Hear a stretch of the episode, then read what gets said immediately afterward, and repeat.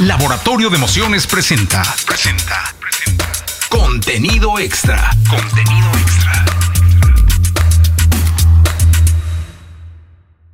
Amigos de contenido extra, oye, qué placer tener a, a nuestro invitado de hoy, porque vaya que lo estuve buscando. Este, como novia de rancho me dejaba plantado. No es cierto.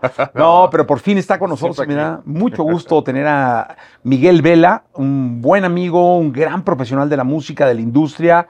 Eh, ¿Cómo estás, Miguel? Muy bien, muy bien, Jessy, muchas gracias y feliz de estar por acá. Ya, ya, se, ya se nos hizo. Oye, No qué habíamos bien. coincidido y Hoy tienes voz de locutor, Miguel. sí, sí, sí. me- me- yo estudié este, comunicación, periodismo y todo, y como que iba por allá, pero ya después, sí, sí, ¿Alguna vez hiciste radio?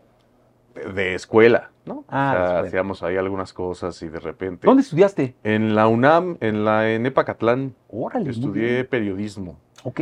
Y sí, y radio siempre fue como el formato que a mí me, de hecho, me hizo como tomar la decisión de estudiar eh, comunicación, periodismo y todo eso. Oye, Nunca no- ejercí. en algún momento el periodismo y la radio, bueno, cuando no existía toda esta playa de, de redes sociales, Sí. iban como muy de la mano, ¿no? Sí, sí, totalmente, totalmente. Además era como el gran medio por todos los elementos que podía tener, ¿no? Entonces tenía todos los formatos y las eh, entrevistas, reportajes y todo, pues el- a mí siempre la parte de radio me pareció fantástica. Entonces, pero más bien era un gran consumidor de radio, pero no, no, nunca, nunca tuve que ver ahí para... Oye, ¿cómo empieza la historia de Miguel Vela en el mundo, en la industria de la música? Em, pues es, curioso, además creo que como muchos de los colegas, este, van como de diferentes formas y no es, como un movimiento lineal, ¿no? Sino va rebotando. Yo en realidad, yo estaba en el último semestre de la carrera de periodismo y para apoyarme en la parte de los gastos, este, tocaba en una banda. Entonces tocábamos covers y nos íbamos a tocar a diferentes ¿Qué lugares.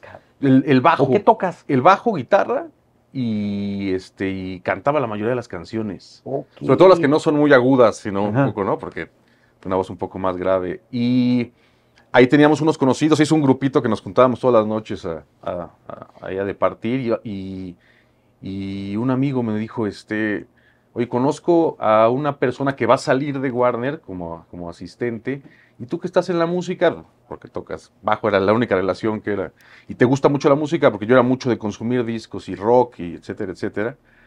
Eh, y me dijo, oye, están haciendo una entrevista en, en Warner. eh, necesitan que hables un poco de inglés y que estés eh, disponible, etcétera. Entonces fui, hice la entrevista. ¿Quién te entrevistó? Me entrevistó. ¿Te acuerdas o no? Sí, totalmente. Me entrevistó Dominique Peralta. Anda, Dominica, que- astróloga hoy. Sí, sí, y que venía con toda la parte de lo de Rock 101, ese era su bagaje, claro, ¿no? sí, Entonces, tiene una voz maravillosa. y Dominica. ella es fantástica. ¿no? Maravillosa Además, también. Entonces, bueno, fue la, la, la primera persona que, con la que tuve yo contacto. Era la jefaza ahí, ¿no? Sí, totalmente. Entonces salí y después uno de los que me entrevistaron fue Alejandro Grajeda. Que ha estado en este podcast. Sí, él estaba ahí. Spotify, ¿no? Sí, que ahora está en Spotify.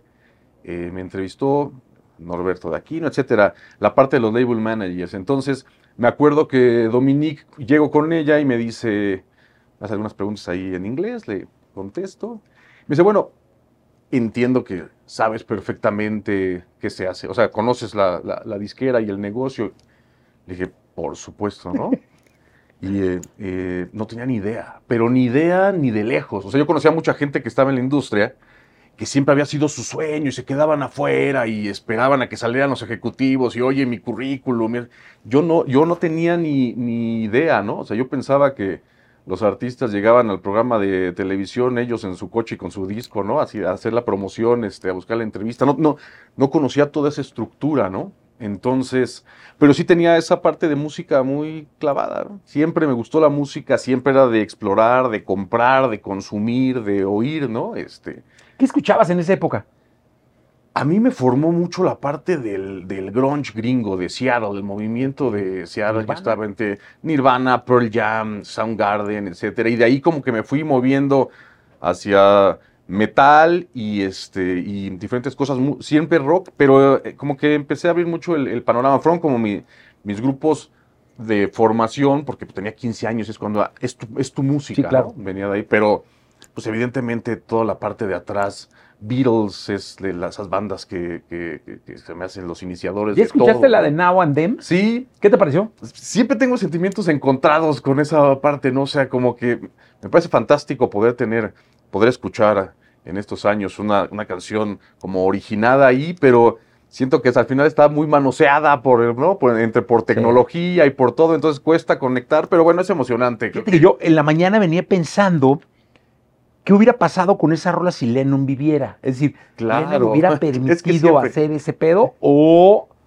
a lo mejor él hubiera dicho, no, a ver, no Sí, toquen eso, sí. no sé, cabrón. O sea, yo me puse como en el lado de Lennon y dije, Sí. Nel, quién sabe, ¿no? Yo con los Beatles soy muy purista, incluso si, les hace- si se les hace un cover o les hacen alguna versión a otro artista o algo, yo, los Beatles son así como sagrados, ¿no? Este, y, y bueno, entonces em- em- empiezo, en- me hace la entrevista, te digo, de, de- de Dominique, y eh, pues me quedo, ¿no? Wow. Me quedo ahí Como asistente de ella. como asistente del asistente del asistente, o sea, en la, en la cadena alimenticia de Warner. Era el, el- el- el eslabón más, más, este, más, Más bajo, bajo. ¿no? O sea, mm, de- mis, mis actividades a veces eran eh, calentarles la comida a los label managers en el microondas del quinto piso, ¿no? Y, este, y también ha- hacíamos las, las copias de los discos, para, de los sencillos, ¿no? Para de- distribuirlos eh, este, en, promoción y eso. Y era, en eso sí me iban los días, ¿no? Pero eso me sirvió también para empezar a, a- conocer de qué... Es que cuando un crecimiento es así, Sí, conoces toda la pirámide, es decir, vas sí, pasando por niveles y conociendo todos los niveles. sí, yo le, le- me acuerdo que yo le decía al equipo cuando yo empecé a tener este, posiciones de dirección, les decía, conmigo van a tener una gran ventaja y una gran desventaja, que es la misma cosa, que he recorrido todos los, los puestos de la compañía, de todos los niveles. Entonces, cuando ustedes tengan un problema y se acerquen a mí, yo lo, lo voy a entender y voy a saber y voy a, a ayudarles porque conocí el proceso, ¿no? Pero cuando dejaron de hacer algo en el camino o cuando no salió, también lo voy a poder identificar porque sé, sé, sé cómo son los procesos internos. Entonces eran esas dos ventajas de conocer todo, pero bueno, en realidad pues me dio un montón de, de- de elementos por allá y ahí empecé, el, el- el- entré como asistente y fui generando ¿Y cuál es el siguiente paso? el siguiente paso fue label manager. Pero después de un rato, después de tres años que ni en nómina estaba, ¿no? Oye, ¿qué hace un label manager? Pues el label manager es en muchos sentidos el enlace entre el artista y la compañía, como de primera mano, ¿no? Y eh, generan también la mayoría de la estrategia, ¿no? Es el, es el personaje que está eh, atrás de todo el, el- movimiento o el camino de, de- un proyecto, es quien tiene que llevar el orden y dar el seguimiento de la estrategia. Y es, es un trabajo, no sé si, no voy a decir que sea menospreciado, pero pues se, se da como por obviedad, pero es un, es un trabajo muy complejo, esta, esta parte de cumplir un poco con los intereses de, de una compañía discográfica, con el artista, llevar el día a día también es, es desgastante, porque pues el trabajo es, es muy intenso, ¿no? Este, pero eh, pues al final son como los grandes maquiladores de, de, de- de las estrategias de cada artista, ¿no? ¿Te gustó ser label manager? Sí, sí. ¿De quién mucho. fuiste label manager? Uf, no, bueno, pues. eh, pero yo, cual- el, el primer proyecto de, de- como label manager que llevé, que era un artista que ni siquiera venía para allá, era este con eh, Lizzie McGuire. Uy, Lizzie McGuire. Y Acá debe haber llegado poca música de ella, ¿no? sí, no, muy, muy poco. Y entonces, pues como es tu único proyecto, lo abrazas con un cariño, haces cosas que hasta la compañía dice, tranquilo, ¿no? O sea, o sea, Lizzie McGuire. Sí, no, tranquilo. Y da un palazo y Hilary Duff y empieza ahí, y como que tienes en, en esta Sí, industria... Hilary Duff ya, Sí. ya es. Pero creo que, en- creo que en este, porque yo estaba en la parte de marketing internacional, entonces Ujú. me tocaba a todos los que no eran mexicanos, que no eran artistas locales. Entonces tenía mucho que ver con la parte anglo. Y esas primeras oportunidades fueron con artistas de, es- de es- de este tipo, ¿no? Entonces empie- empiezas a, a- a- a descifrar A ver, tu manera los explícame bien lo de. Lizzie McGuire porque no me acuerdo. Y, y ella es un producto Sí, venía de, la- de una, de una serie. de una serie persona- y, es Hilary Duff. y empieza a vender bien la música de la serie. Ajá.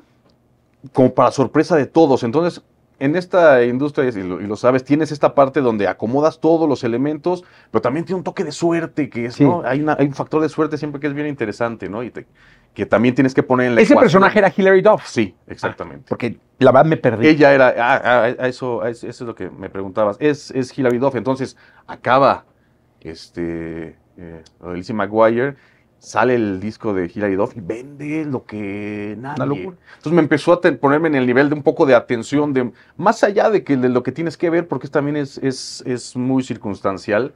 Este, internamente, como que empieza el movimiento de pónganle las, las pelotas a este chavo, ¿no? Pónganlo, pasen los balones porque parece que está empezando a hacer cosas. Yo tenía 21 años, 20, y, em- y entonces todo lo mío fue como muy, muy gradual, a veces sin buscarlo, ¿no? Entonces de repente empecé a llevar artistas de Chile, Los Prisioneros, Wow, este, Yapu, ¿no? Este, y de repente empiezo a llevar este, proyectos de España que, que tal vez no eran los más prioritarios, pero que estaban ahí eh, eh, eh, saliendo y estaba alzamientos de Andrés Calamaro, Fito Páez, ¿no? De- salían por la parte de Dro España. Entonces, bueno, empieza así y va haciendo gradual y la gente te empieza a, empieza a reconocer como tu trabajo y te conoce y llegan de repente los jefes o, o directores y todo, de repente dicen, a ver, vamos a darle algo más relevante por allá. Y así fue como eh, empezaba a ser eh, encargado del proyecto de Alejandro Sanz, de Bosé,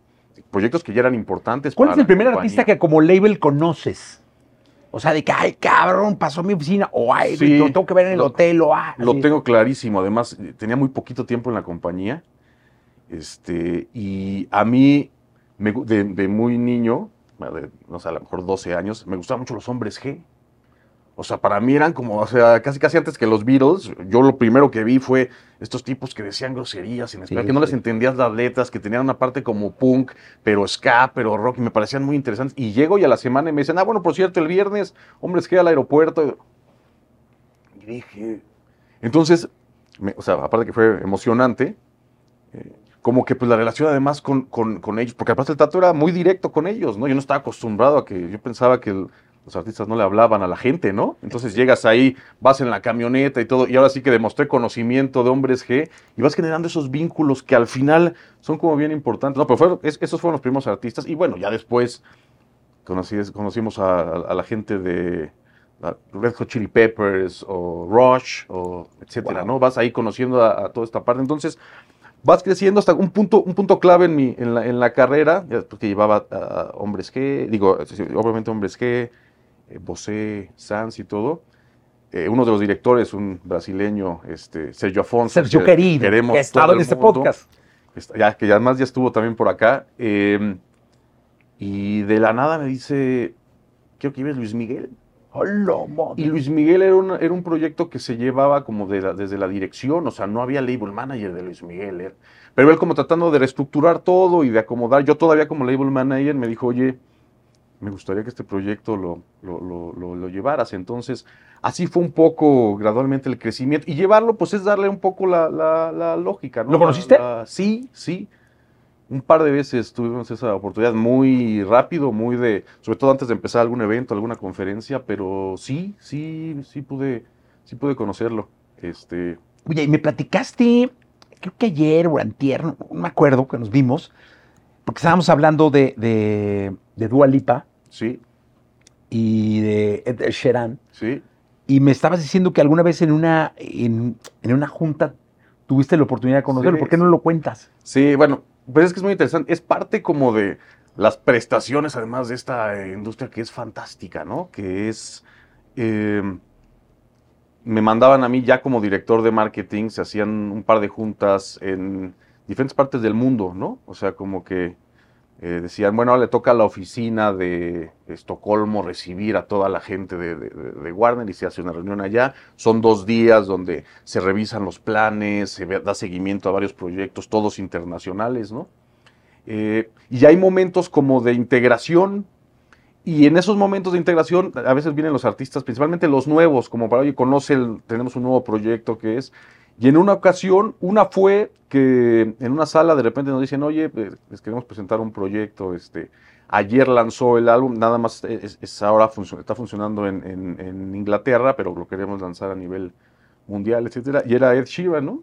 y pues llega el, el chavito, además creo que venía como de enfiestadísimo por el, el lanzamiento del álbum de un día Ajá. anterior, entonces estaba ahí desmañanado y una sudaderita y todo, y, llega ahí, saca una guitarrita, una Taylor, además de estas como Baby Taylor, no sé cómo se llaman, que son guitarritas muy chicas, y el tipo tocó en una sala de juntas normal, paradito ahí, y tocó, me acuerdo, The A-Team, es una canción que además personalmente me, siempre me ha afectado mucho, me, me parece muy intensa, muy...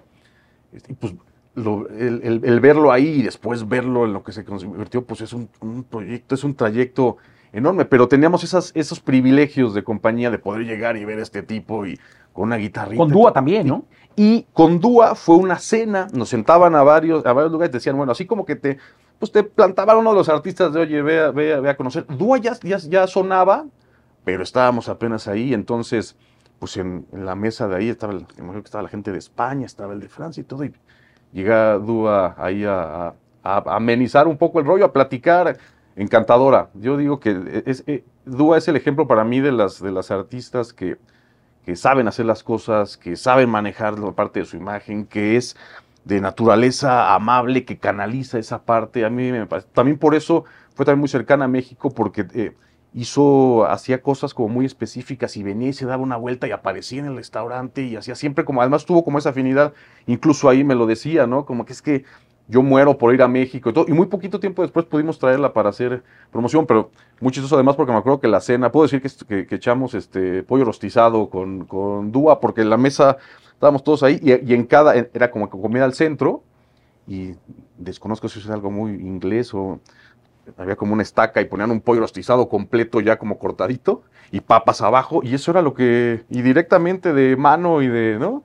Entonces, pues también esa, esa, te permite esa cercanía con, con los artistas y hay algo que creo que, mm, eh, tal vez un poco con la experiencia y todo, pero puede, pu- la gente de, que estamos en, en este negocio como que mucho tenemos esa eh, capacidad de poder decir, hay algo aquí, ¿no? O sea, hay una magia que tengo viendo muchos artistas y los vamos conociendo, pero esto va a pasar, va, va a explotar porque, porque hay mucho que está pasando. Con Bruno Mars era un poco lo mismo, era un proyecto que apenas estaban empujando, nos llevaron, lo conocimos y todo, y te, brinca por acá. O como, nos- o como han pasado con artistas locales, ¿no? Aquí que me, tocaban ver eh, chiquitos muy jóvenes y, llegar y tocar ahí para la disquera y todo. Mis queridos Jesse Joy, por ejemplo, que los conocimos sentados en una banquita ahí en, una, en, el garage de Warner y tocaban, veías a Jesse tocar y abría la boca yo y decías, esto no es normal, ¿no? Son, son... Entonces, eso es muy emocionante ese camino, ¿no? Y a mí me, dejó mucho esa parte de, del desarrollo de artistas, es, esa sensación es, es creo que la más satisfactoria del, de lo que he hecho en, en- el paso por la música. El artista que empieza, que no es nada todavía, y que llega a crecer, creo que son, es, es- el gran pago de lo que, de lo que, de lo que se hace, ¿no? O, y luego la dirección de marketing. Creo que en una compañía, eh, la médula espinal, Sí.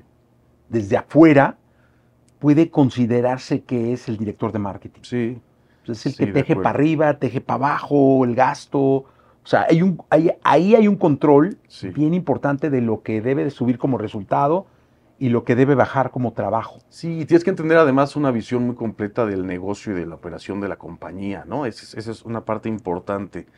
Tienes que armar buenos equipos, porque sin un buen equipo, pues tú como líder es muy difícil que, que puedas hacer algo, algo, este, algo bueno, ¿no? O algo de, de- de un nivel realmente este, importante. Entonces, sí, creo que el peso que tenía el director de marketing, tal vez unos años atrás, era mayor, eh, porque ahora esas funciones exclusivas que tenía el director de marketing como que se van pulverizando ahora dentro de las compañías. Entonces cada vez se encuentran más áreas de especialidad que antes era como un, todo un combo que tenía que llevar el director de marketing, ¿no? Tenía que saber eh, de manejo de medios, tenía que saber también de la parte de música, tenía que tener timing para, para hacer, ejecutar algunas cosas, tenía que tener relación con el artista, eh, eh, eran como diferentes cosas. Después se suma la parte de los medios digitales y redes sociales y etcétera, y es todo eso como que ca- cabía en la figura del director de marketing, que digamos, eso fue, ese fue el formato en el que yo fui desarrollándome la compañía, pero ahora creo que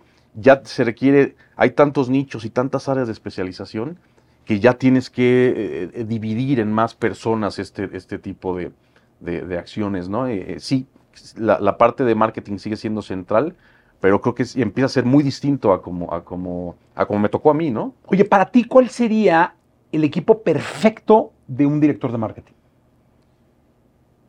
Pues creo que tienes que, tienes que tener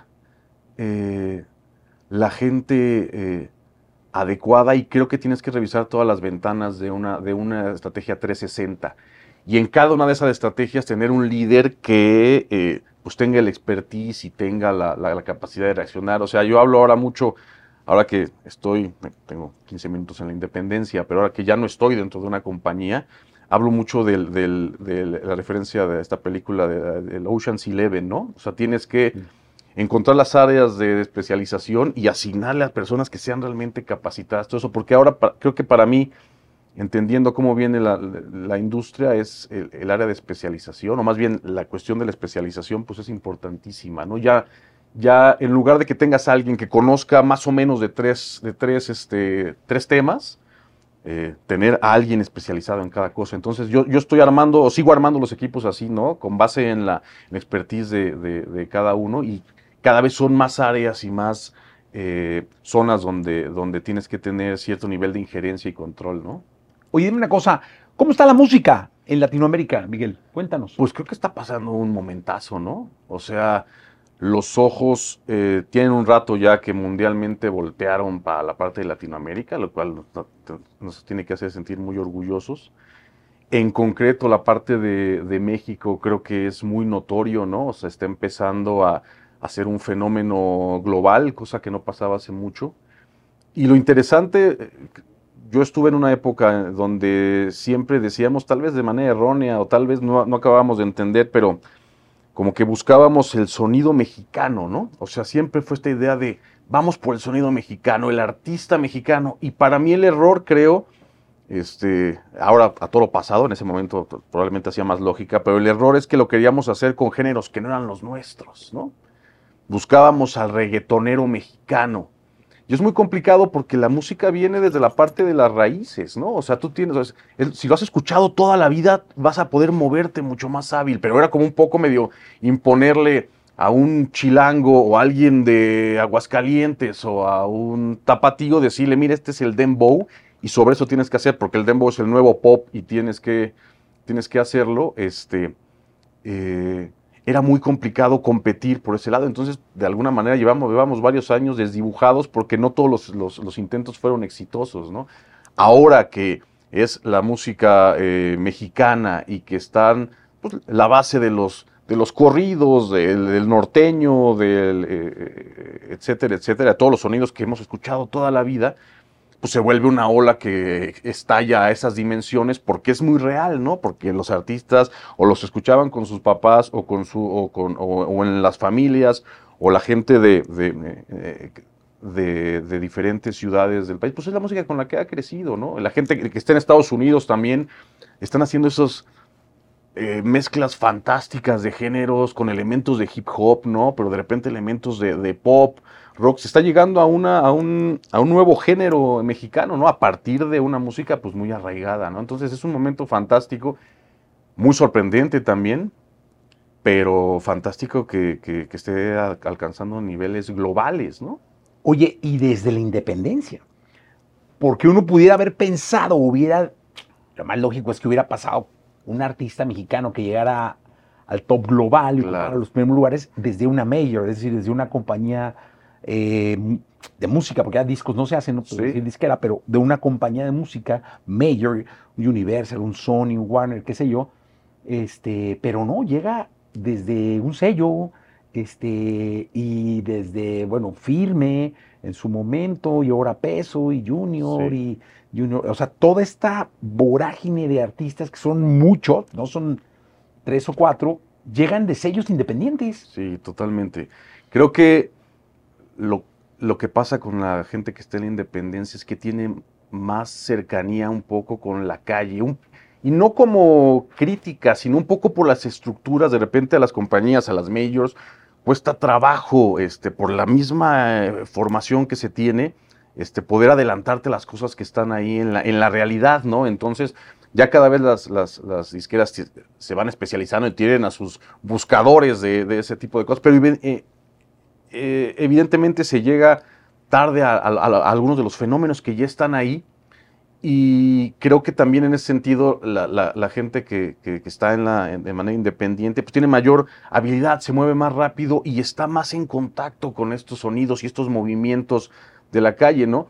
Cuando a veces pasan cosas que de repente son como muy sorpresivas, ¿no? Eh, yo me acuerdo cuando estaba esta parte de peso pluma y los medios eran mucho como de, ¿de dónde salió? ¿Qué pasó? ¿De dónde es esto? Cuando ya en realidad venía Sí. desde hace mucho tiempo pasando. Entonces como que la, la- la independencia está muy rápido en contacto con, con estos nuevos movimientos eh, y desde la parte de las, de las medios se, se tarda un poco más, ¿no? Pero al final se van complementando, ¿no? Al fin, en género, en momentos, ¿no? Habrá algunos artistas, no todos, pero algunos artistas que la independencia tendrán algún límite y llegará la parte de las compañías con sus recursos, con esa fuerza que tienen, contactos, relaciones, etcétera, que poda- podrán hacer que se potencie. Pero este, indudablemente viene desde la parte, desde la, desde la base, desde la tierra. Casi todos los movimientos, el, el reggaetón, los sonidos brasileños, este, esta parte viene muy del, de- del origen de, de estos fenómenos, ¿no?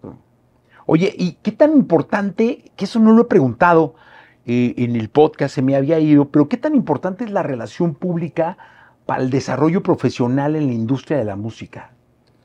Fuera del RP como servicio, o sea, la relación pública como conexión o como conexión, ya lo dije, perdón por la redundancia, o como contacto para poder crecer, hacer un negocio, firmar algo, o sea, qué sé yo. Pues es todo, ¿no? O sea, yo creo que en la, en las, eh, ¿cómo, cómo, eh, cómo decirlo? El, tener como una, red de contactos y una red que, te ayude a, lograr unos objetivos, pues es fundamental. No nada más en la industria de la música, en realidad en casi todos los negocios que requieren el trato con, eh, otras personas, pues es, fundamental. Pero aquí, en la parte de la música, pues es, es- muchas veces es todo, ¿no? Porque tienes esas, esas líneas de, de contacto con los demás que permiten agilizar o acelerar algún proceso que a lo mejor de otra manera no tendrías acceso para allá, ¿no? Y también creo que eso es mucho de lo fascinante de esta industria, ¿no? Que está hecha muchas veces de, de- amigos, está hecha de conocidos de mucho tiempo, ¿no? El caso que, de lo que estamos platicando aquí, tú y yo, mucho tiempo que nos conocemos. Y también cuando se trata de tener algún objetivo en común, pues esto facilita mucho las cosas, ¿no? Entonces, yo ahora que, eh, monté mi, mi- propia eh, eh, consultoría, ¿no? Una agencia, hago marketing, básicamente lo que hacía adentro en, en Warner, tratando de hacerlo ahora afuera o replicando muchas de las cosas que, que aprendí, porque al final Warner Music fue como una universidad para mí total, ¿no? Yo salí de la escuela y me fui para allá, yo no, no había trabajado en otro lado, entonces todo eso, ahora que lo replico, pues lo que me llevo es la relación con la gente. Si ahora estoy consiguiendo poco o mucho ya en la independencia, eh, tiene que ver con la relación que generé este, con, con- con todos los personajes que son relevantes en esta, en esta industria, ¿no? Entonces, ahora que se necesitan, eh, ya desde otra trinchera, poder eh, ponerlos en contacto allá, pues también la respuesta, en mi caso, ha sido eh, fantástica y es cosechar los, los contactos que se hicieron en mucho tiempo, ¿no? Oye, ¿quién te da la oportunidad de, de dirigir marketing? Eh, pues fue, fue Sergio Afonso. También Sergio. Sí, O sea, te pone con Luis Miguel sí, como, y luego te dice, vámonos. sí, sí, más o menos, más o menos rápido ahí fue el, fue el. O sea, Luis Miguel te da el, el label y luego, casi luego, Sí. ¿quién estaba antes? Estaba, eh, bueno, antes estaba eh, Iván Morales. Ah, Iván.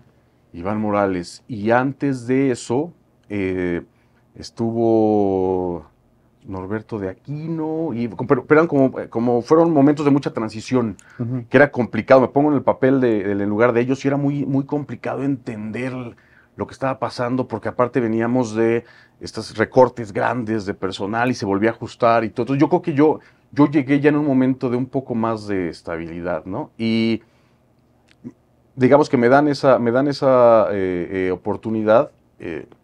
eh, como que Sergio me, me pone ahí en la, en la jugada, pero al final como donde se consolida es con, con Tomás Rodríguez, ¿no? Que también hemos trabajado, trabajamos siempre de, De la hombro mano. a hombro mucho, mucho, ¿no? Le tengo también un aprecio y una gratitud inmensa, ¿no? Además por diferentes Que acaba de circunstancias. estar en el podcast. Sí, sí, también ahí lo, lo, lo, lo- escuché también y me parece que Tom es una, es una persona que entiende el negocio de una manera que, que- que es, que es muy, eh, digamos, tiene unas cualidades fantásticas para entender este negocio que, le- que lo hace estar precisamente donde está, ¿no? Lo- tiene una lectura muy particular y muy interesante. Y la otra es eh, Íñigo Zavala, que yo con, con Íñigo también, él como director este, regional, pues también como que detectaban algo en lo que, en lo que yo hacía, ¿no? No sé si era una parte de apasionamiento o una parte de orden, no sé qué es lo que, lo que gustaba.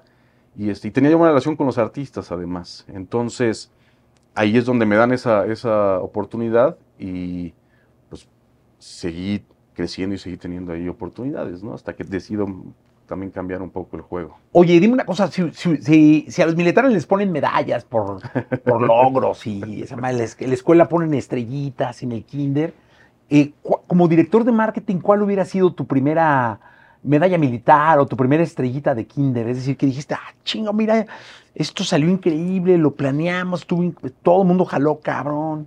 La primera, yo, yo la que considero personal fue el éxito de My Chemical Romance en México, por ejemplo, ¿no? Que es un proyecto que como que empezábamos a ver que tenía cierta, eh, cierta jale en México, pero no a los niveles que pensábamos, ¿no? Me acuerdo que hicimos una firma de autógrafos en Mundo E, este, para la tienda todavía allá, para Tower Records, este, esperábamos que llegara gente y eh, iba a estar concurrida. Llegaron 15 mil personas. No, madre. No, no- no se pudo bajar la banda de la camioneta. O sea, salieron, saludaron y por seguridad, o sea, no que ellos no quisieran, sino que ellos seguridad nos dijeron, no podemos mantener esta firma. O sea, es completamente inoperante lo que se va a hacer aquí. Eh, Cruzamos periférico y regresamos al, al hotel y apenas estaban empezando, ¿no? Entonces, fue de esos fenómenos que, que se, le- se, se creyeron en, en- en ellos y se les, se les eh, se trabajaron a, a fondo y dieron esos resultados. ¿no? Al final probablemente iba a pasar, un, fenómeno global, pero lo que pasó aquí en México era realmente de, de llamar la atención y yo como que siempre tenía esa, esa necesidad o esa filosofía de agarrar un proyecto que fuera, aunque no fuera eh, prioritario a nivel global, que, que- por aquí sintiera una vibra especial, ¿no? Y siempre que agarraba un proyecto y funcionaba, pues era mu- era- eran las estrellitas que yo personalmente me iba poniendo. Simple Plan, eh, eh, etcétera. Como que verlos de, de- de la nada y de repente en tres, cuatro meses que vengan esas explosiones, pues es muy satisfactorio. Y, y te quedas me- te quedas enganchada con esa sensación. Fui latino, el primer proyecto latino, o sea, la primera estrellita generada por un proyecto mexicano o latino. Pues yo creo que pudo haber sido Jesse Joy en su momento. Es, era de esos proyectos que estaban empezando. Piso 21 para. Yo fui muy. Como que en el principio del arranque fui como muy, muy, muy cercano y fue muy satisfactorio. Eh, me gusta mucho lo que pasó con Lagos, por ejemplo, ¿no? O sea, es- es- son de esos proyectos que los sacabas un poquito de, de- de- Sí. de- de lo que estaba pasando, los levantabas tantito y veías que iban respondiendo y se- es muy satisfactorio el de haber cumplido con un proyecto que decías, va a funcionar, hay que empujarlo, hay que seguir este, trabajando alrededor. Entonces creo que sí, tienen mucho. Y, y otros proyectos, de repente cuando los discos de Luis Miguel eran un hitazo y tú habías estado ahí en alguna parte de la estrategia, pues también es muy satisfactorio, ¿no? Aunque en realidad es siempre trabajo de todo el equipo, ¿no? Es, es un poco, no digo injusto, pero a veces los créditos es nada más como de una persona o dos o de los directores, etcétera, pero en realidad es todo un, equipo que está todos los días ahí empujando. Entonces las estrellitas personales pues también son estrellitas para el, para el equipo que estaba ahí, ¿no? Oye, y qué, qué chistoso porque recurrentemente para hablar de un logro en la industria de la música debe resonar la palabra éxito, Sí. ¿no? O sea, siempre el éxito es mucho Sí. del, del check de, Claro. de un proyecto, pero también, como dicen, este, la palabra trabajo es absolutamente eh, presente, ¿no? Yo creo que debe, ten- debe, debe tener el, el mismo peso, ¿no? Porque además el éxito es también como un momento, ¿no? O sea, este, pa- pasa el éxito y tienes que seguir trabajando para, o para conseguir el siguiente o para mantener el, el estándar de lo que estás haciendo, ¿no? Entonces, sí, esta es una... como muchas, como muchas este, eh, áreas de trabajo, pero la, la, de la música es de mucho trabajo. Se piensa además de repente que es como más glamoroso, ¿no? Yo me acuerdo que de repente, incluso yo cuando llegué decía, bueno, es que va a ser el glamour debe ser una locura, y no, es de un montón de talacha y de desveladas y de viajes y de días sin dormir y de juntas, y ahora que, que está la parte de la data y todo este rollo, o sea, tienes además que echar números y revisar y entender y, ¿no? y ver cómo lo cruzas hacia, hacia las estrategias de marketing y todo. Entonces, creo que sí es mucho más metódico de lo que se esperaba. Y a mí, por ejemplo, yo, yo, vengo de la UNAM, entonces yo, mis, los planes de marketing, lo que hacía, las lecturas, son muy metódicas, son muy basado en, ahora sí que las pesadillas ahí de la, de, de la UNAM y las tesis y todo ese tipo de cosas aprendes al final esa, esa metodología, ¿no? O sea... Oye, pero a ver, este, hay algo clave en todo esto. O sea, viene la chamba, viene un éxito. Casi siempre cuando no viene el éxito, viene el fracaso, una derrota o algo que no salió bien, pues es muy complicado que uno asuma su responsabilidad. Casi siempre uno trata por instinto de buscar culpables. Sí. Es decir, y cuando se es artista, más, ¿no? O sea, es muy complicado que un artista, que una estrella se equivoque. Eh, ¿qué, se siente cuando te echan la culpa, cabrón? O sea, cuando, no, esto no jaló, era un madrazo, ah, fue el de marketing. Que en, las compañías pasa mucho, ¿no? O sea, claro. al final tienes tal nivel. O sea, a ver, yo no, el artista no tiene la culpa, pero un discazo, ¿qué pedo? El disco es su vida, porque todos los discos son de su vida. No, claro. Y de pronto, pues no jaló, cabrón fue el de marketing. ¿Qué se siente?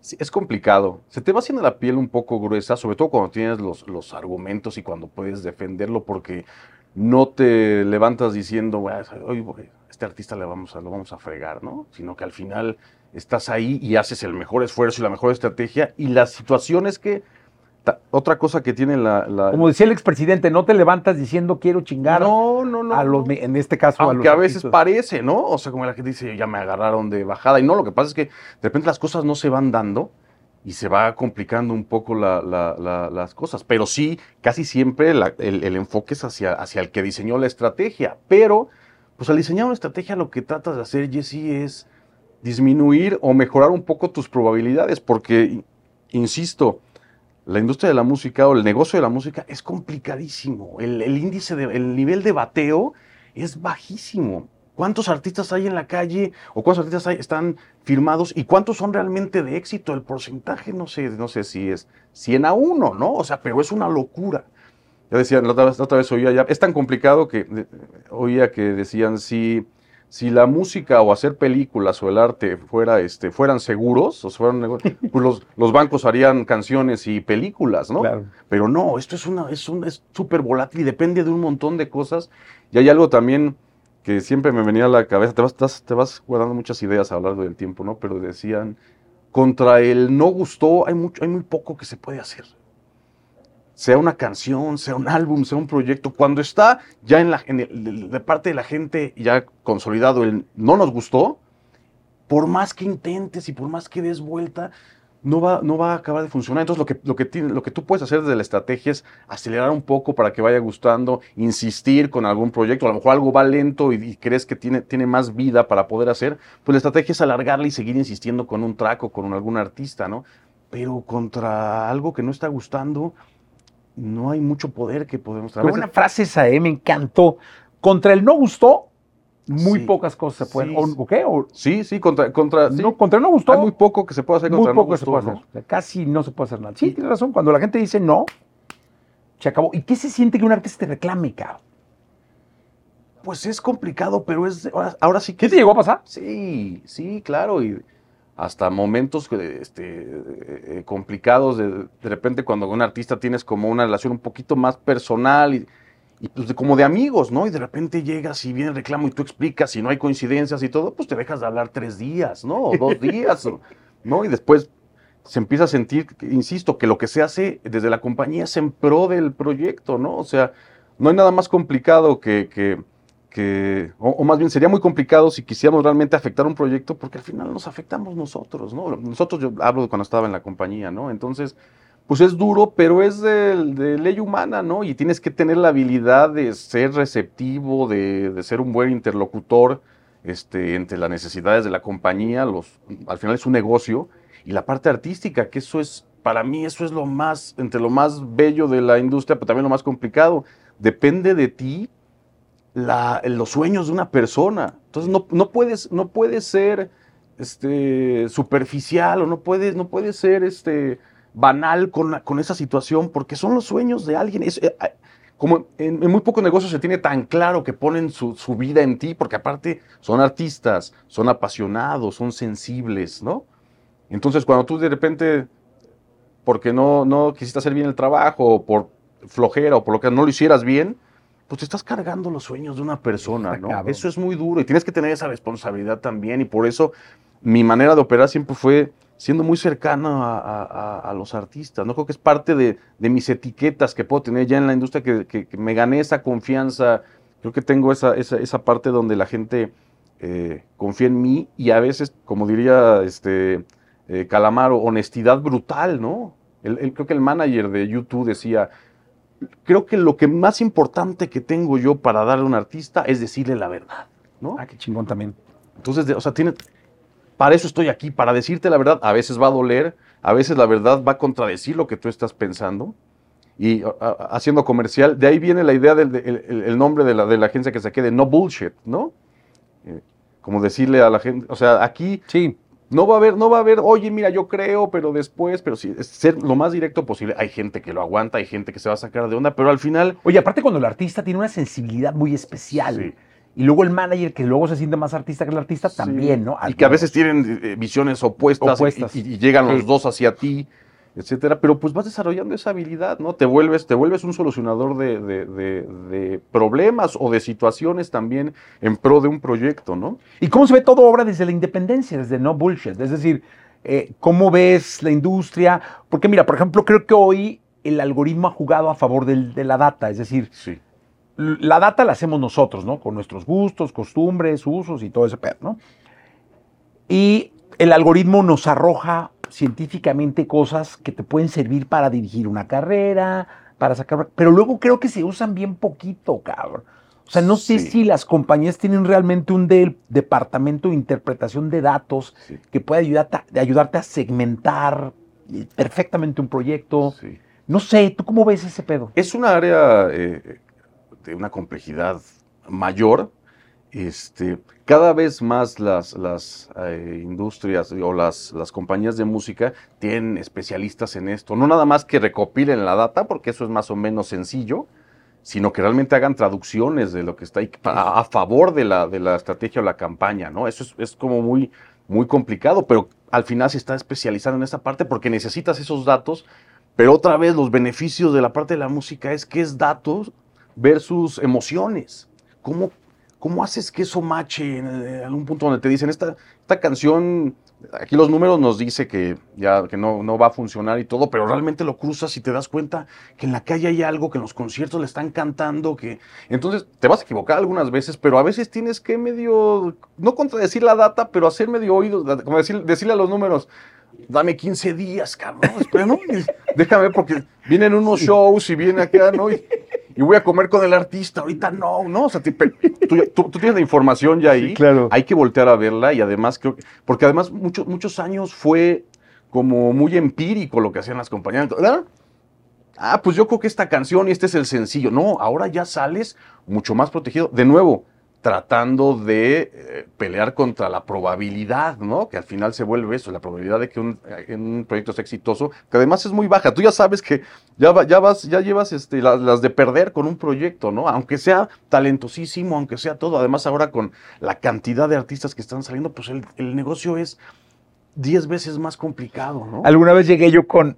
mm, mi hija se especializó en, en- en Data Analytics, ¿no? Ajá. este, entonces llegué con ella, oye, fíjate que la compañía está buscando una agencia que maneje la data y la. ch-". Dice, lo más importante es los datos, pa. Dije, sí, échale. ¿Para qué los quieres? Punto. Así, Claro. cabrón. O sea, ¿quieres datos? ¿Para qué? ¿Para qué te van a servir los datos? Claro. Si no, pues, no, no, no hay manera de que contrates a nadie especialista Sí. en nada si Claro. no tienes claro para qué te van a servir los datos, ¿no? Sí. Y justo yo creo que aquí estamos en un negocio tan emocional que sí te lleva de pronto decirle a los datos, aguántame, güey. Sí, espérame, ¿no? O sea, Sí, sí te llegó a pasar que había alguna canción que la data dijera no va a jalar y jalara. Sí, sobre todo versus tiempo, ¿no? O sea, como que esa canción dices, es que lleva, llevamos cinco meses con esta canción y estamos insistiendo y estamos intentando y la promoción y etcétera, etcétera, etcétera. Y el artista no habla de otra cosa que no sea esa canción y no pasa. Y por lógica sería decir, bueno, hay que cambiar Sí. y de repente, ¡pau! Entonces eso también te da la idea de que cada canción, cada artista cada- necesita su estrategia, necesita su tiempo. Este, estamos en momentos donde todo es muy rápido, donde el artista tiene que sacar una canción cada dos meses, cada mes, ¿no? Tiene que estar ahí. Pero también hay otro engranaje ahí que, que- que a veces funciona. ¿Cuántas veces hemos oído de canciones que salieron hace cinco años y ahora con una serie empiezan el a TikTok, conectar? O. TikTok, alguien lo toma y yo de repente oigo a mi hija cantando unas canciones de así de, de hace 50 años, ¿no? ¿Por qué estás cantando, cantando esa canción de José Alfredo Jiménez? Ah, pues porque hay un, hay un Sí. challenge increíble haciendo ahí, ¿no? Me acuerdo que de, de repente de la nada estaba cantando casi completa la de Cara Luna de Basilos, ¿no? Sin que, que se- ah, eso- fíjate que es- es un- ese de, de Cara Luna fue de los primeros proyectos latinos que además Grammy y todo, que estaba yo como muy cercano, fíjate que recordé ahí. Pero, ni, pero aún, Jorge Villamizar. Sí, Jorgito Villamizar y toda la, toda la banda. Saludos ahí a los a vacilos, amigazos. Este, pero no entiendes por qué está pasando. Ah, pues porque hay diferentes maneras. Hay canciones que desaparecen y regresan de maneras muy especiales.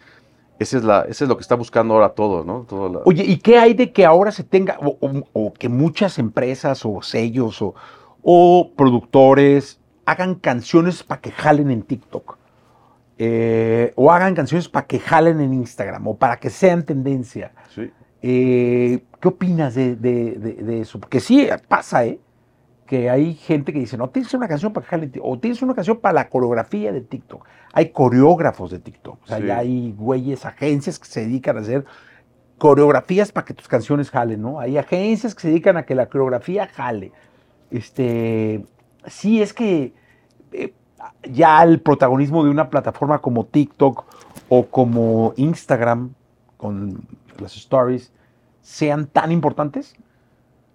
Pues al final lo, lo- son, ¿no? O sea, por el nivel de, de repercusión que tienen allá afuera. Eh, creo que cada plataforma o cada uno de, eh, se tiene que usar. O sea, sería muy tonto decir, bueno, ¿sabes qué? Es que yo no creo en esta forma de hacer música, entonces no hay que usarla. Creo que todas las plataformas que hay ahora se tienen que utilizar.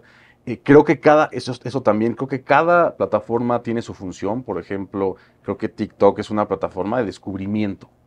Ah, Funciona así.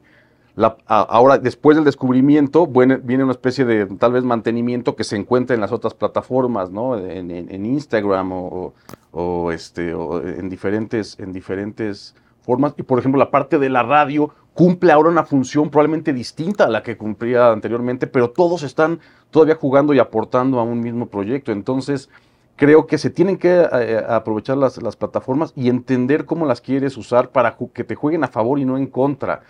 Está bien que una canción eh, en TikTok sea un madrazo y puedas empezar a, a- se conozca a partir de ahí, pero ¿qué vas a hacer después para dar continuidad? Porque al final casi todos los proyectos, porque no todos, pero la mayoría de los proyectos quieren carreras largas. Y a las compañías todas, y principalmente las majors, necesitan generar ese catálogo, e- e- ese, es- su- su motor, ¿no? Y necesitas carreras largas y necesitas tener un artista que no tenga un sencillo de verano, sino que tenga 10 canciones a lo largo de 3, 4 años, ¿no? Entonces, el saber cómo los aprovechas y no quedarte ahí, ya vino el, ya vino el golpazo de TikTok, ok, ¿cómo vas a empezar a cruzar para que se alargue un poco esa parte? Creo que ahí es donde, ahí es donde viene la- el reto para todos, ¿no? Que lo que fue nada más un, lo- los famosos One Hit Wonders, ¿no? Que nada más eran un trancazo, ¿cómo haces que continúen? Porque estamos llenos ya de ese tipo de, de que no está mal, es una manera de consumir música ahora, pero ¿cómo lo alargas, ¿no? ¿Cómo lo haces sólido y consistente, ¿no? Oye, ¿quién es tu ídolo? Uf. tengo, tengo, tengo muchas eh, personas de referencia, ¿no? Musicalmente, puedo hablar de los Beatles, pero ya no tengo, ya no tengo este, nada más una persona, una canción o un álbum favorito, me, estoy, me, me, me fui llenando de cosas, ¿no? Este, me gusta mucho, eh, algunos escritores, me, me, me gusta, ¿no? Este, Roberto Bolaño es un artista que me, me, me gusta mucho. Son esas personas que, que, que voy siguiendo. En, en, la parte musical, Nick Cave es uno de esos, de esos artistas muy lúgubres, muy, eh, temas muy, muy de, de, de, sentimiento profundo y todo. Entonces me gusta llenarme de ese tipo de cosas. No tengo una persona o un, un este, mm. sí, exactamente, símbolo. símbolo, pero me gusta mucho de, de respetar el trabajo de, de, los otros y rendir como hasta cierta manera homenajes, ¿no? A, ¿Tienes un mentor? A lo, fíjate, ha sido como por diferentes momentos de, de, vida, ¿no? Este, yo me acuerdo que, no sé, personajes como Sergio Afonso, eh, desde un principio, eh, Tomás Rodríguez, ¿no? En, sobre todo en, en, la parte de estos últimos años, en el día a día, Íñigo Zavala, este, pero hay gente como de, de, de, de, industria que también siempre he respetado mucho por resistencia, por tiempo y todo, y sin cebollazo ahí te incluyo, y sí, ah, o sea, los, los, años, la visión, no es que, no, no, no es que tengamos una diferencia de, edad enorme, pero yo estaba apenas empezando en la industria y tú tenías ya un nombre, y siempre fuiste muy generoso conmigo, y eso yo lo tengo en alta valoración, ¿no? O sea, Gracias. este eh, personas que siempre han estado ahí en el, en el, crecimiento y otros mentores que son amigos, ¿no? Marquito Sea. Sí, claro. Que son, son esas personas que más allá del trabajo, más allá de la relación de jerarquías que podíamos tener y jefe o no, etcétera, era el tipo que entendía y leía y llegaba y te decía algo que en ese momento necesitabas oír y que te ayudaba a seguir este, en, en, en industria, porque pasas momentos complicados, ¿no? De vida y, de, y, de, y, del, y del trabajo, ¿no? Entonces, ese tipo de personas pues, me, me, me, gusta seguirlas manteniendo en, en, en mi vida, este, claro. tanto laboral como personal, ¿no? Oye, ¿es difícil dar una carta de retiro? Eh... Para toda la gente que, que, pueda no saber, la carta de retiro es este cuando le dicen al artista que ya la compañía sí. no va a trabajar con él, ¿no? Es así, ¿no? Sí. Yo creo que es de las partes más complicadas de la, de la industria, cuando estás tú ahí porque implican muchas cosas, ¿no? Se, se, se, se, dicen muchas cosas sin decir con una, con una carta, ¿no? O, con, o el terminar un convenio o una, una, un, un, este, una sociedad con un artista, ¿no?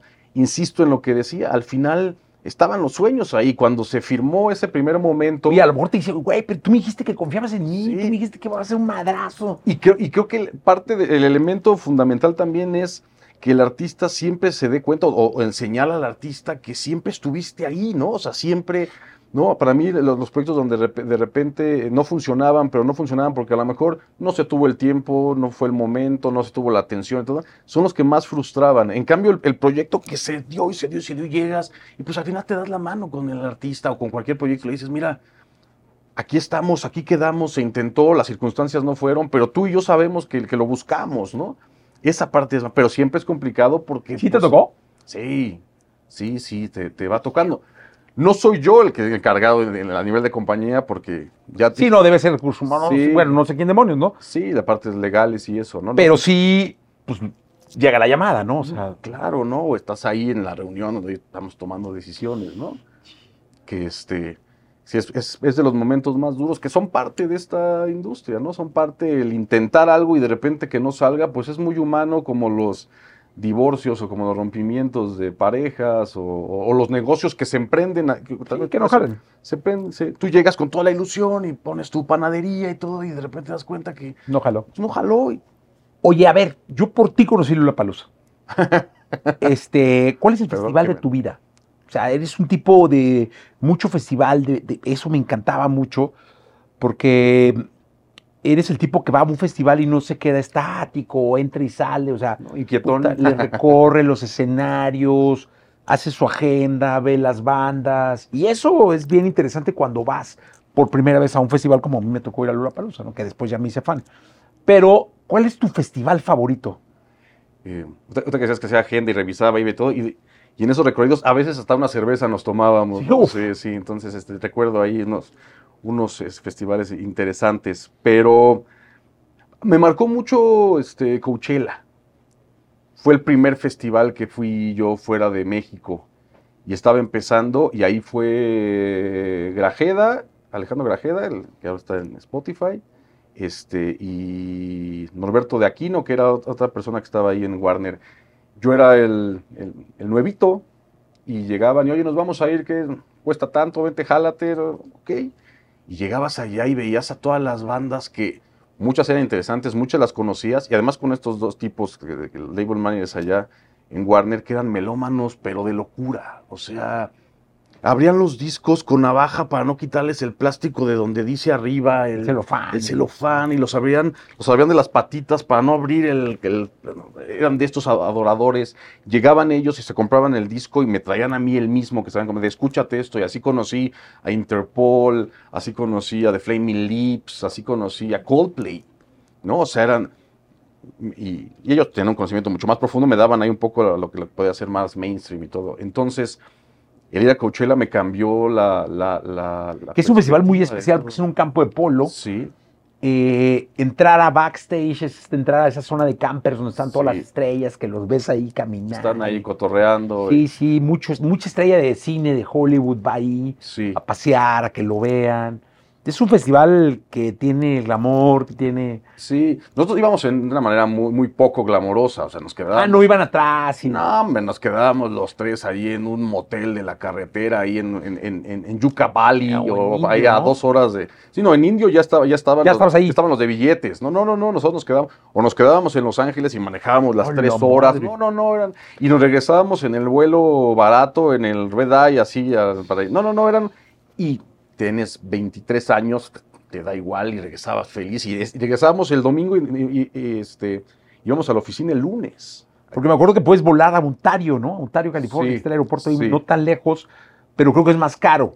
Sí, sí, entre precios y todo eso. Sí. Pero me abrió toda la posibilidad y, y se me- yo lo que la gran gratitud que tengo con Warner Music, me por muchas cosas, pero me abrió un panorama que probablemente se me hubiera sido muy complicado conocer si no hubiera estado ahí, ¿no? Oye, ¿y el concierto de tu vida? El concierto de mi vida, creo que la primera vez que vino Guns N' Roses a México, creo que era el... ¿Fue Palacio de los Deportes? Sí, Palacio de los Deportes en el 92, me parece. Puta, que empezaron tardísimo. Este Es- pinche Axel salía Sí, tres horas. y- tardísimo. Creo que yo estuve, estaba en la, la sección B, así pegado a una Sí. alambrada, Ese, ese. Para mí fue el show. que aventó el micrófono el güey al Sí, público. sí, sí, sí. la- sí, estaba sí, con una sí. moneda, ese. Pero para mí era, era la banda, era el rock, era lo que yo estaba escuchando la primera vez. Y yo tenía 13 años. Entonces, ahí le agradezco a mis papás absolutamente que un niño de 13 años llegue y le dije, ¿sabes qué? Ya ahorré, tengo el boleto, nadie va a ir conmigo porque tienen 13 años y no los dejan ir, tengo que ir a ese show. Entonces, me acuerdo que mis papás se estacionaron a la... Yo vivo, yo... yo La crecí- JB ahí pegado. Sí, la Jardín Balbuena, el, el, el centro del mundo, el ombligo del mundo, ¿no? Donde todo pasa. Pegadito ahí, Miguel. Puedes haber metido caminando. Claro, sí, que podía ir caminando. Entonces, no, no, pero aún así, me, me acercaron ahí al metro velódromo y se quedaron las siete horas o seis, no sé, tres horas que salía Axel y lo que duró el show, esperando que yo saliera, porque aparte eran, eran tiempos, no, no voy a exagerar, no era, no era, no era vándaro, pero salía si había coches cristalazos, si había. Sí, no, no, había no, estaba banda. fuerte, fuerte, fuerte. No era común. Y yo con 13 años, de, y fue el, conci- el concierto de, de- de mi vida, ¿no? Y mi, el mi vida porque fue el primero. Yo no, no he habido un show en vivo. Y de ahí vino Metallica, que también fue, ¿no? y, y Van Halen, y ya me empecé a enganchar con la idea de los shows, pero yo iba a muchos shows. O sea, hubo un tiempo donde en el año trataba de ir a todos los shows porque no había tantos. Entonces compraba un boleto baratito, pero empecé, pero desde los 13 No, años. ahorita ¿sabes? tendrías que trabajar para No, pedo. no, no, no. todos los shows. en- No, ¿En nunca. qué chambeas, no? Yendo a shows. Sí, claro, claro. O sea, gano para ir a ese pedo. Totalmente. Voy a cobrar ahorita porque voy a comprar unos boletos. Sí, entonces sí, ese de Guns N' Roses ahí sonaba. Y de los festivales actuales, ¿cuál es el que más te gusta? Bueno, bueno, fuera de Co- Coachella, dices que es el de los mexicanos, de los que andan por acá. Mira, creo que mucho también me formó el Vive Latino. Ah, el Vives. Y me gusta mucho ir porque además ves a, yo ya estoy en el punto donde va- vas y ves amigos y Sí, ¿no? claro. es como muy muy muy como muy íntimo, muy me, me- me gusta me gusta ir este Eh, no había ido yo antes, por ejemplo, al Pal Norte, ya empecé las Qué últimas ediciones, que es una locura. pinche locura. Y el show es la gente, ¿no? O sea, esa, Sí. esa diversidad yo la abrazo mucho, me encanta que ya no haya, no, yo soy rockero y tú te das, no, no, de repente está tocando Paulina Rubio y en el otro lado está tocando este... Los del Río con la Macarena Sí, y o los Manuel no sé, que ha estado claro. ahí, este, el Potrillo, que, o sea, puta, la verdad es que sí es un festivalazo, el Corona acá también es Sí, el IDC. Bueno, el IDC nunca he ido. También, también son muy interesantes, ¿no? No es, no es ni mi género, ni no, yo so- tengo, vengo evidentemente de una línea más rock, pero, pero también se, se tienen que disfrutar muchos, ¿no? Y de repente, o el Arre, o el Flow Fest, o todo eso son, son eventos que hay que, hay que estar. Son- así se conoce también muchas cosas, ¿no? Sí, yo creo que parte de la cultura que debes tener para trabajar en la música y en el entretenimiento es Sí. ir a esos espectáculos. totalmente. aprender, ver Totalmente. qué le pongo, qué le quito, qué le... Si tienes cierta responsabilidad de hacer desde un festival pequeño hasta un concepto de un disco, de un artista, ver a tu artista en el escenario, Sí. cómo se mueve, No, es clave, ¿no? Es clave estar ahí. Además, ¿cuántas veces no has, no vas a un show como sin muchas expectativas a un festival? Y llegas y dices, estaba, estaba lleno el escenario. Sí. Esas cosas que decimos que, que a veces no puedes registrar hasta que no estás ahí en la calle. Y la calle a veces son los shows. Entonces vas y dices, oye, en la carpa que estaba puesta para 3 mil personas, había 20 mil, ¿no? Tal artista fue el que la rompió acá. Entonces hay que poner atención tanto a el artista, sí, como el género, como un movimiento que no estábamos viendo que pasara, ¿no? ¿Sabes quién me sorprendió durísimo en el corona pasado? Liam Gallagher, cabrón. Sí, Como que yo no esperaba mucho, así me llevaron ahí, ándale, ven, y la No, me, o sea, qué pinche. lo- Ni siquiera estuvo en el main stage ni nada, pero fue una. es un vato ahí de culto. No, hombre, tope, ¿no? así de que no, de llorar, cabrón. Lo que pasa es que esos artistas medio, no que terminan la carrera, pero se separan de Oasis o lo que pasa, pero siguen sus fans acumulándose. Son tan buenos que siguen Sí, no, no, y chavitos, Entonces, ¿eh? Muchos chavitos ahí. Muchos nuevos, claro. Sí, ahí siguiéndolo y cantándole de principio a fin. Y eso es lo que, lo que me. El Arre fue un festivalazo también. Sí, me que- parece. Y me parece que tiene un futuro bárbaro de cara a, lo, a que viene con el Arre. ¿Qué le puedes dejar a las nuevas generaciones, Miguel? Porque digo, eres parte de las nuevas generaciones, ahora estás emprendiendo una consultoría que me parece muy interesante ese tema. Eh, pero todos los que quieren ser marketing, quieren estar, todos los chavitos que pues ya no están afuera de las compañías, pero por LinkedIn o, o en Facebook o en Instagram le escriben a los directores y todo, ¿no? Pues un- sí, un, un poco eh, lo que hemos estado platicando acá, ¿no? Desde el entender cu- la- la- la- eh, el negocio de la música es un poco mucho menos glamoroso de lo que parece, se necesita mucho trabajo, se necesita mucha pasión. Después el conocimiento lo puedes ir adquiriendo. Yo en el momento en que eh, he, he tenido que acercar gente a mi equipo, contratar personas, ahora que estoy también armando un, un- un nuevo Un equipo por mi lado, la pasión es fundamental. O sea, el, el- el- y no nada más por música, sino que, que veas un, un- un espíritu eh, con, con ganas es, es fundamental. Entonces, seguir la, la- la- la pasión, ¿no? Esa es una de las de los claves que yo puedo este, marcar ahí. Y tener también mucha responsabilidad y mucha disciplina, ¿no? La disciplina es también fundamental. Parecería que no, y parece que este es un negocio así un poco más pachecón y cada que decides hacia la- a lo lejos. No, no, no, te, te quieren números y tienes que entender y tienes que Claro. estudiar y tienes que estar además muy eh, actualizado con todo. La- la- el, el negocio de la música requiere que estés muy informado de muchas cosas y que estés muy actualizado también. Entonces, si la música es algo que, que- que interesa, porque además es una, es una musa que te atrapa y no te suelta nunca. Yo en algunas, por situaciones de mi vida, llegó un momento donde dije, ya, la música ya. O sea, lo que venía siendo corto y voy allá y tenía la idea de, me voy a Acapulco a bajar cocos, creo que no ha sido muy buen momento, No. está pasando co- complicado por allá. Pero te vuelve a traer y te vuelven y los contactos y la red de apoyo y te dices, oye, ¿sabes qué? Vente para acá, sigamos, sigue ahora, desde este lado, ahora de este. Entonces, que sepan que la música te atrapa y no te suelta, este, y que la trates con, con- con cariño porque es muy generosa además la, la- industria, y que sí sea una de tus pasiones para que aguantes también los momentos complicados, ¿no? Que, tiene varios además. Oye, y por último me encantaría, porque no lo dejamos claro, y quiero dejarlo muy claro porque es la primera vez que, que estamos con un consultor en el, en el podcast. ¿Qué hace un consultor en el mundo de la música?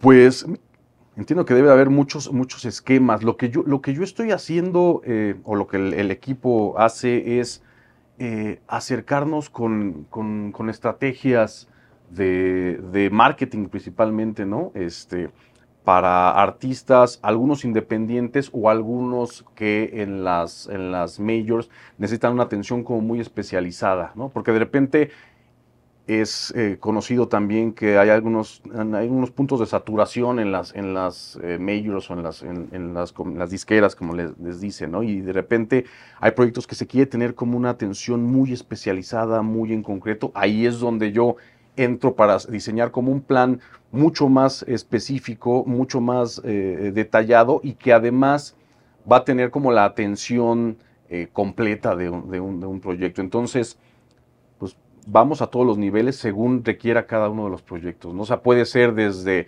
generar nada más una campaña digital o tal vez nada más requiera una parte de estrategia de, de medios o requiere toda la parte de- de- del trabajo, pues lo estamos haciendo eh, nosotros. Entonces somos como un soporte de las áreas de departamento de, marketing de varias de las, de las medios o cuando tomamos un proyecto este, desde cero, pues le hacemos el trabajo eh, completo de, lanzamiento. un lanzamiento en, música requiere una metodología que por fortuna y con los años de, estar en- en Warner, pues fuimos aprendiendo y sabemos qué puede funcionar y qué no, ¿no? Entre el prueba y error es lo que ofrecemos también a la, a- a la gente, ¿no? Pues mucha suerte, Miguel. Muchas gracias. Gracias por estar acá. tenerme acá. Un gusto. No, hombre. Se nos Hasta hizo. que se nos hizo. Estamos aquí y cuando quieras y, y un gusto. Felicidades por este proyecto que va generando cada vez más gente y está No, volviendo un referente en industria. La verdad es que sí, me da mucho gusto que estés acá y mucha suerte. Lo mismo. Bullshit, ¿no? Sí, no bullshit. Ah, no bullshit.